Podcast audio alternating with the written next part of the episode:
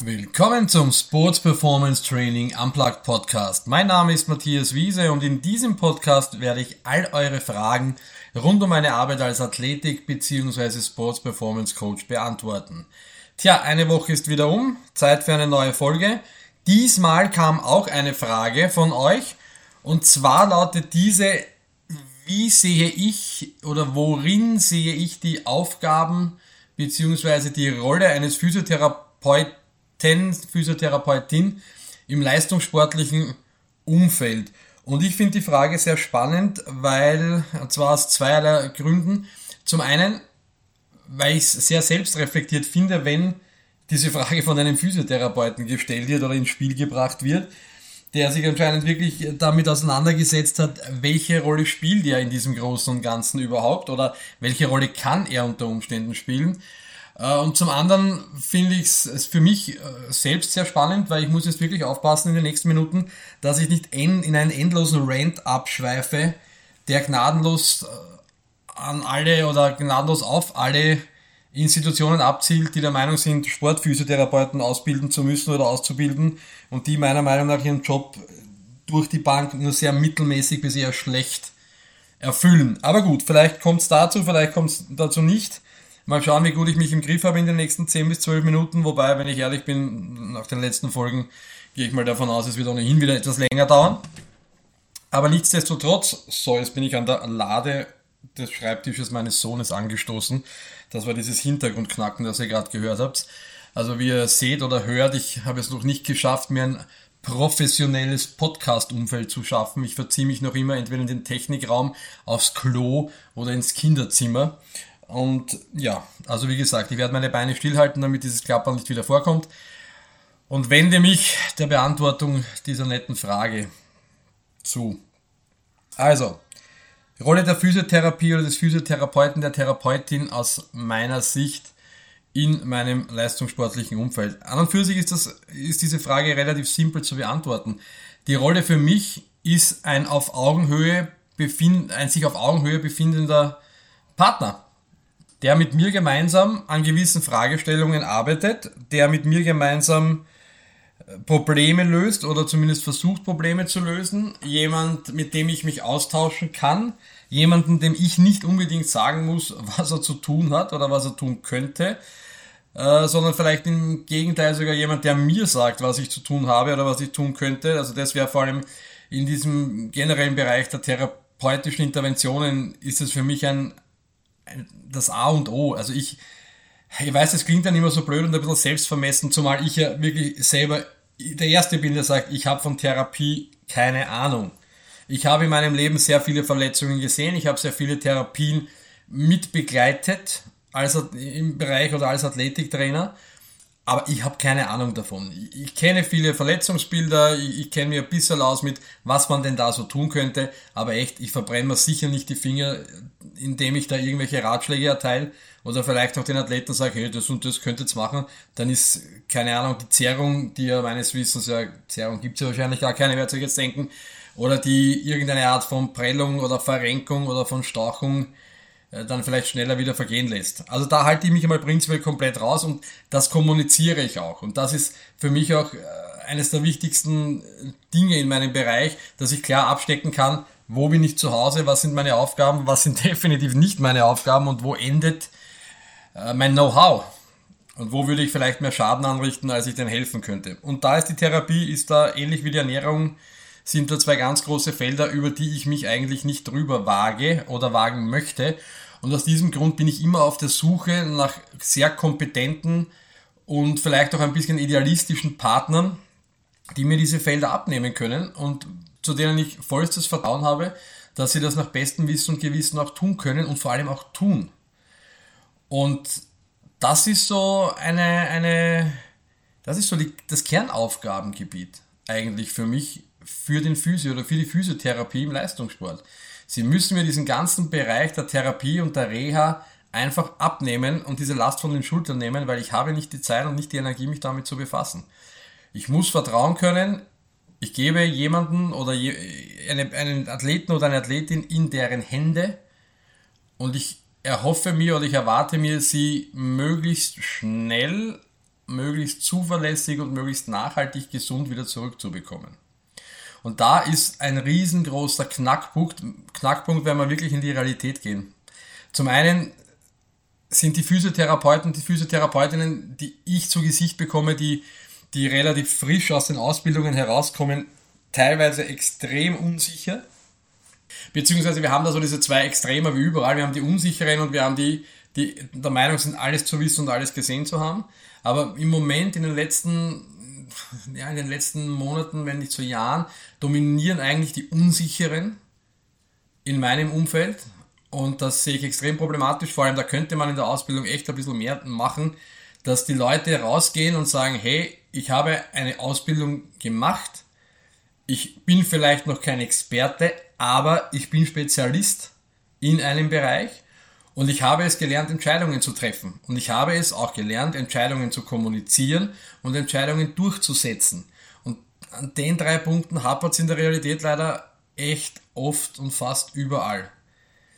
Und da muss sich etwas in der Ausbildung ändern. Und wenn ich jetzt dann weitergehe und noch ein bisschen spezieller werde und jetzt sage, ich gehe spezifisch ein auf die Sportphysiotherapie, dann kommt ja das nächste Problem, dass wir hier eigentlich, wenn wir uns jetzt ganz ehrlich sind, noch einmal hochgezüchtetere Spezialisten haben. Und dann schaue ich mir teilweise Lehrpläne an von Institutionen, die diese Sportphysiotherapeuten, Therapeutinnen ausbilden und dann kriege ich halt die Krise. Also ich verstehe dann schon Dinge, wenn man jetzt sagt, okay, ist von den Gesamtübungseinheiten oder Unterrichtseinheiten, sollten besser sagen, da haben wir jetzt einen eher niedrigeren Anteil an, an ich sage es jetzt, anatomischen, physiologischen oder pathologischen Inhalten, ist mir vollkommen klar, weil die haben ja gerade die Physiotherapie-Ausbildung hinter sich gebracht und ich hoffe mal, dass sie dort alles erledigt haben. Und ich gehe auch einmal davon aus, dass sich gewisse äh, Verletzungs- oder Überlastungs- Bilder und Symptome dann doch ähneln, egal ob das jetzt die Hausfrau XY ist oder der, der Hochleistungsmarathonläufer. Also ich schätze mal, eine Entzündung wird immer recht ähnlich ablaufen, als Beispiel. Gut, nur jetzt findet aber die Spezifik, also die Sportbezogenheit, dann auch nur in einem sehr überschaubaren Rahmen statt. Also es kommen dann auf einmal Inhalte wieder, haben ein bisschen was mit der Sporternährung, die für mich in dem Bereich sehr fragwürdig ist. Vor allem, wenn wir dann von Stunden oder von Unterrichtseinheitumfängen im Bereich von 10 bis 14 Einheiten sprechen, da frage ich mich, was man diesen Einheiten anschneidet, dass Wasser trinken gesund ist. Ich weiß es nicht, aber 14 Einheiten achte ich für sehr wenig. Und wenn wir dann in die Sport, in die sportwissenschaftliche oder in die sportbezogenen Bereiche gehen, jetzt, dann, dann, dann, dann kommen Zahlen wie Trainingsplanung, Periodisierung, Load Management, 14 Übungseinheiten. Dann haben wir Sportartenanalyse, vier, sechs Übungseinheiten. Vielleicht noch ein bisschen Trainingslehre, vielleicht noch ein bisschen Bewegungswissenschaft. Ja, aber Freunde, was soll denn, was soll denn das bringen? Was, soll, was soll das bringen? Ich lese ja auch nicht von, von irgendeinem physiotherapeutischen Lehrbuch die Inhaltsangabe plus das Impressum hinten und bin dann der Meinung, ich verstehe, was Physiotherapie ist. Das funktioniert doch nicht. Also das, das, das kann einfach nicht gehen. Und, und das ist mein großes Problem, weil jetzt, jetzt kommen dann Leute zu mir, jetzt, jetzt, jetzt kommen Leute auf meine Ebene nach oben, die gut sind in der Behandlung von Problemen, die gut sind im, im, im Lesen und Interpretieren von Befunden, das möchte ich Ihnen nicht absprechen, die aber dann nicht in der Lage sind, aufgrund ihrer Informationen irgendwelche Interventionen oder Änderungen im Trainingsablauf oder vielleicht auch in meiner Trainingsplanung äh, zu ja, ich muss fast sagen, zu erzwingen oder beziehungsweise nicht einmal anzuregen, weil sie teilweise keine Ahnung von diesen Ebenen haben. Und das, das funktioniert nicht. Das funktioniert definitiv nicht. Also ein Physiotherapeut, eine Physiotherapeutin, egal ist ob unter Anführungszeichen normale oder weiter fachspezifisch ausgebildete in Richtung Sport, muss in der Lage sein, herzugehen und zu sagen, hey Leute, Trainer A, Trainer B, Trainerin A, Trainerin B, so und nicht anders. Wenn ein Athlet, eine Athletin Ruhe braucht, dann braucht sie Ruhe. Wenn sie das und das im Krafttraining nicht machen darf, dann darf sie es nicht tun und dann muss es auch so kommuniziert werden. Da kommt wieder dieser, kommt wieder dieser Part mit, mit die, dieselbe Sprache der Athleten sprechen, das sportliche Umfeld verstehen und vor allem das sportartspezifische Umfeld verstehen. Und ich habe das schon einmal angesprochen. Allein die Sprache ist in jeder Sportart anders. Fußballer sprechen anders wie Eishockeyspieler, die sprechen anders wie Footballer, die sprechen ganz anders wie Balletttänzer.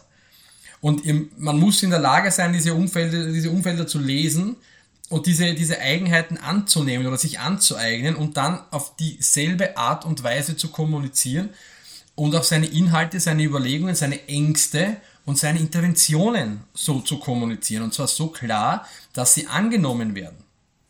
Ich rede jetzt nicht davon, dass wir irgendwo wieder irgendeinen Deppen haben werden, der nachher sagt, nein, du bist der Physio, es interessiert mich nicht. Das wird es immer geben und über die Leute braucht man nicht diskutieren. Die können wir ausklinken, die wird es immer und überall treffen, egal in welchem beruflichen Umfeld ihr euch befindet. Aber um die kümmern wir uns auch nicht. Wir kümmern uns um die Athleten und wir kümmern uns um die Leute, die offene Ohren haben und die euch als Physiotherapeuten, jetzt wie ich, mit offenen Armen empfangen. Die euch als gleichwertige Partner sehen und nicht als Konkurrenz. Ich mache keinen Schwanzlängenvergleich mit einem Physiotherapeuten, schon gar nicht mit einer Physiotherapeutin, weil da bringt's eh nichts. In dem Fall. Ja, aber was, was soll es mit dem bringen? Ihr habt, ja, ihr habt euren Bereich, ich habe meinen Bereich, ich, mich, ich mische mich nicht in euren ein. Ihr mischt euch aber hoffentlich sehr wohl in meinen ein. Und zwar dann, wenn ihr sagt, hey Freund der Sonne, das ist ein Scheißdreck, was du da tust, weil das darf er oder sie gar nicht machen. Dann werde ich sagen, okay, Freunde, wenn ihr das wisst und wenn ihr darin so gut seid, und das meine ich jetzt weder sarkastisch noch sonst irgendwie, weil das mache ich jetzt gerade im Moment, dann sage ich, okay, wir haben ein Verletzungsbild im Bereich der Beine, sagen wir das Knie, und dann bin ich der Erste, der sagt, okay, Freunde, ich vertraue euch, ich weiß oder ich habe das Vertrauen in euch, dass ihr wisst, was ihr tut. Beintraining für die nächsten, sagt es mir, wie lange, ist eure Sache. Der Athlet kommt zweimal die Woche zu euch und ihr, ihr erledigt dort das gesamte Training, das die Beine betrifft. Und zwar in einem Rahmen, in einem Ausmaß, wie es A zur Wiederherstellung nach der Verletzung dient und B zum weiteren Aufbau dazu dient, dass der Athlet oder die Athletin nachher wieder relativ nahtlos in mein Training rückgeführt werden kann. Ja, und das ist, das, das ist es für mich. Es ist eine Partnerschaft, es ist keine Konkurrenz, es ist keine Kontrollinstanz. Weder ich kontrolliere noch der Physio kontrolliert mich, vice versa, wie auch immer man das sehen will. Wir sind auf einer partnerschaftlichen Ebene und ich sage das jetzt noch tausendmal, weil das ist das Wichtigste und darin sehe ich die Hauptrolle. Der Physio ist mein Verbündeter im Kampf gegen die bösen Sportartentrainer, die einfach nicht auf uns hören wollen und die leider in den meisten Fällen die Athleten und die Athletinnen einfach verheizen. Ja, also das, ich sag mal, sagen wir es mal so, ihr seid mein Wingman oder meine Wingwoman. Ja, und ich natürlich auch eurer. Und, und das funktioniert, und das funktioniert recht gut. Und die nächste Ebene, die ich sehe, die für mich genauso wichtig ist, ist die Ebene der Diagnostik, also vor allem auch der Leistungsdiagnostik. Äh, da kann ich ganz viel oder lerne ich sehr viel von meinen physiotherapeutischen Kollegen. Das ist der Bereich, äh, wie soll, wie soll ich es jetzt nennen, oder dass es ganz, ganz halbseiten umbekommt. Aber das ist im Prinzip der gesamte Bereich des, des Regenerationsmanagements. Eben dieser Wiederherstellung nach Belastung. Leute, das ist eure Baustelle. Das ist nicht meine. Ich bin nicht gut genug darin ausgebildet, um, um, um diese Dinge wirklich adäquat managen zu können. Wie lange braucht eine Sehne, um sich wieder herzustellen? Wie lange braucht ein Muskel, bis er hundertprozentig regeneriert ist? Leute, das seid ihr die Profis. Da seid ihr die Experten. Und ich sehe immer wieder draußen im freien Feld, dass Physiotherapeuten am Ende des Tages nur arbeiten, wenn jemand verletzt ist. Wenn keiner verletzt ist, dann sitzen sie in ihrem Kammer, schauen in die Luft, machen was anderes oder sind vielleicht auch glücklich, dass sich im Moment kein Sportler, keine Sportlerin verletzt hat. Das ist dann auch sehr ehrenvoll. Aber am Ende des Tages könnte man sich auch ganz andere Gebiete erschließen, auf denen ihr genauso wichtig oder vielleicht sogar wichtiger in Zukunft sein könnt. Weil jetzt seid ihr mal ehrlich, ich mache meine Arbeit relativ gut, Ihr macht eure Arbeit relativ gut. Jetzt haben wir die nächsten sechs Monate keine Verletzung. Ja, scheiße, dann schmeiße ich euch raus. Dann brauche ich euch ja nicht. Dann schicke ich euch woanders hin. Sucht euch einen neuen Job, dort wo ein paar Krücken herumlaufen. Das ist ja nichts in der Sache. Wir wollen ja was gemeinsam erreichen. Und genau um das geht's. Und dann, dann ziehe ich euch her und sage so, Freunde, Regenerationsmanagement. Welche Maßnahmen zu welcher Zeit, nach welchen Belastungen schult meine Leute, schult meine Athleten. Informiert euch selber, bildet euch in dem in dem Bereich weiter, weil dort brauche ich euch. Dort setze ich euch als nächster rein. Und das letzte, was für mich auch ganz, ganz, ein ganz, ein ganz ein wichtiger Punkt ist, äh, sind äh, Therapiekonzept, ah, Therapiekonzepte klingt schon wieder so geschwollen. Äh, das soll jetzt nicht Therapiekonzepte als das Obergeordnete jetzt irgendwie wie herhalten, sondern für mich ist ganz, ganz wichtig, dass ich einfach Abläufe kenne und eure und, und oder Abläufe und die Konzepte hinter euren Maßnahmen kenne. Aus dem einfachen Grund, ich muss einfach wissen oder ich muss zumindest einen ungefähren Rahmen abschätzen können. Athlet, Athletin XY kommt mit Verletzung A, B, Bu und ich weiß, okay, sollte da jetzt nichts irgendwie Außertourliches passieren, sechs Wochen, die und die Maßnahmen werden gesetzt vom Therapeuten, der Therapeutin, dort und dort werde ich abholen, dort kann ich weitermachen. Das, das muss ich wissen, solche Dinge muss ich kennen, weil ansonsten tue ich mir irrsinnig schwer nachher mit der Rückführung in den Trainingsbetrieb und ich weiß auch nicht, wie ich jetzt die nächste Zeit planen soll oder planen kann, damit man die verletzte Athletin oder verletzte Athlet nicht zu sehr von der Gruppe rausfällt, zum Beispiel, oder sich zu sehr von unserer Marschroute entfernt. Wenn dem so ist, weil es Komplikationen gibt, dann müssen wir eh darauf reagieren, da können wir eh nichts sagen. Aber ich möchte im Vorfeld diese Eventualitäten so gering wie möglich oder die Wahrscheinlichkeit für solche Eventualitäten und Ausreißer so gering wie möglich halten und ich möchte einfach sofort im Hinterkopf wissen, okay, XY ist passiert, ABC werden jetzt in der Interventionsphase passieren.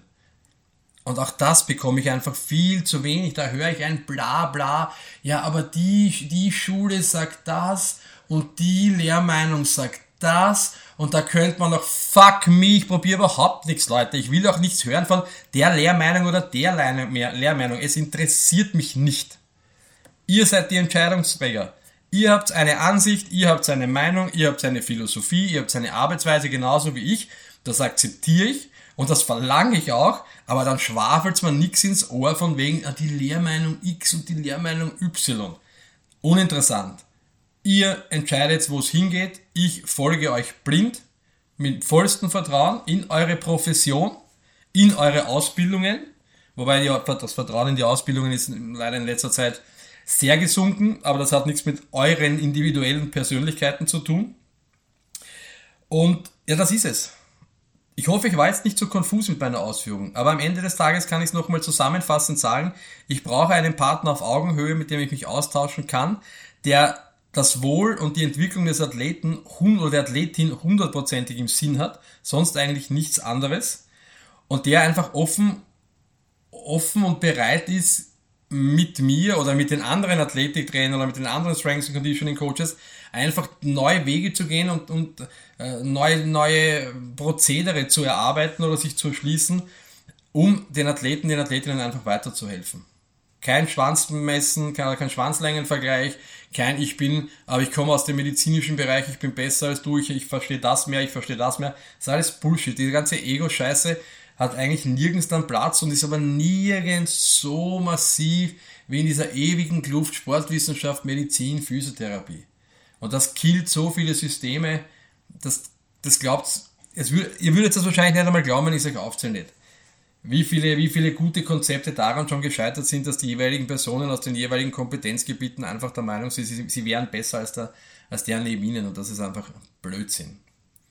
Abschließend möchte ich euch noch mit auf den Weg geben, wenn ihr euch als Physiotherapeut oder als Physiotherapeutin im leistungssportlichen Bereich seht und ich meine jetzt wirklich im organisierten Leistungssport. Also ich meine jetzt nicht im, ihr betreut irgendwo im Zuge eurer Privatordination oder in der Privatpraxis oder der Praxis, in der ihr arbeitet, irgendwelche sehr ambitionierte Hobby- oder Amateursportler oder vielleicht sogar sehr leistungsorientierte, die wirklich national und vielleicht auch international mitmischen, Athleten und Athletinnen, sondern ich meine wirklich das, die organisierten Systeme, also jetzt in Leistungszentren, in Vereinen, in Verbänden. Also wenn ihr euch dort seht oder wenn ihr dort reinstoßt, dann sage ich euch offen und ehrlich, und ich habe eh schon gnadenlos überzogen, also wurscht ist, ob es jetzt 20 Minuten dauert oder 25, dann sage ich euch offen und ehrlich, verabschiedet euch von der Idee, Geld damit zu verdienen. Und wenn ich sage Geld damit zu verdienen, dann meine ich viel Geld damit zu verdienen.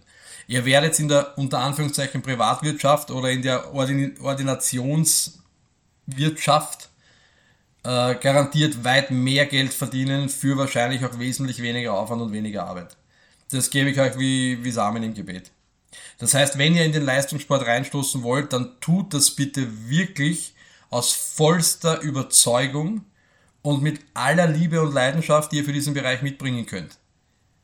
anders wird es nicht funktionieren. Ich, ich, ich sehe im Moment leider viel zu oft sehr gute Leute, die dann einfach nach ein paar Monaten oder von mir aus auch vielleicht nach ein, zwei Jahren frustriert sind oder, oder vielleicht draufkommen, Herr, ich habe so viele Kollegen, die verdienen da draußen in ihren Ordinationen oder in den Ordis, wo sie sind, viel mehr Geld mit viel weniger Aufwand und die schmeißen dann von heute auf morgen das Handtuch.